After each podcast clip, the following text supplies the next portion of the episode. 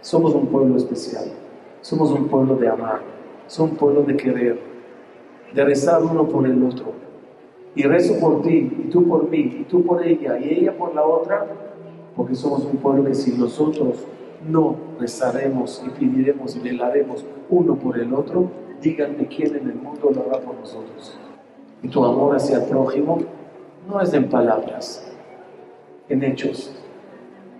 Y, y el primer hecho es cuando te paras a rezar, para de ser egoísta, para de pedir por ti todo el día, para de pedir únicamente por tus seres queridos. A ver si eres capaz de frenarte en el rezo, golpear a la derecha, a la izquierda y decir, Dios, a esa señora que no conozco, da la salud y vida larga. Y a este señor, y a este señor, y a este niño, a este joven, y a fulano, y a mengano. Eso se llama amor. ¿Qué causará Dios cuando te vea a ti rezando por los demás? Te dará a ti primero todo lo que necesitas.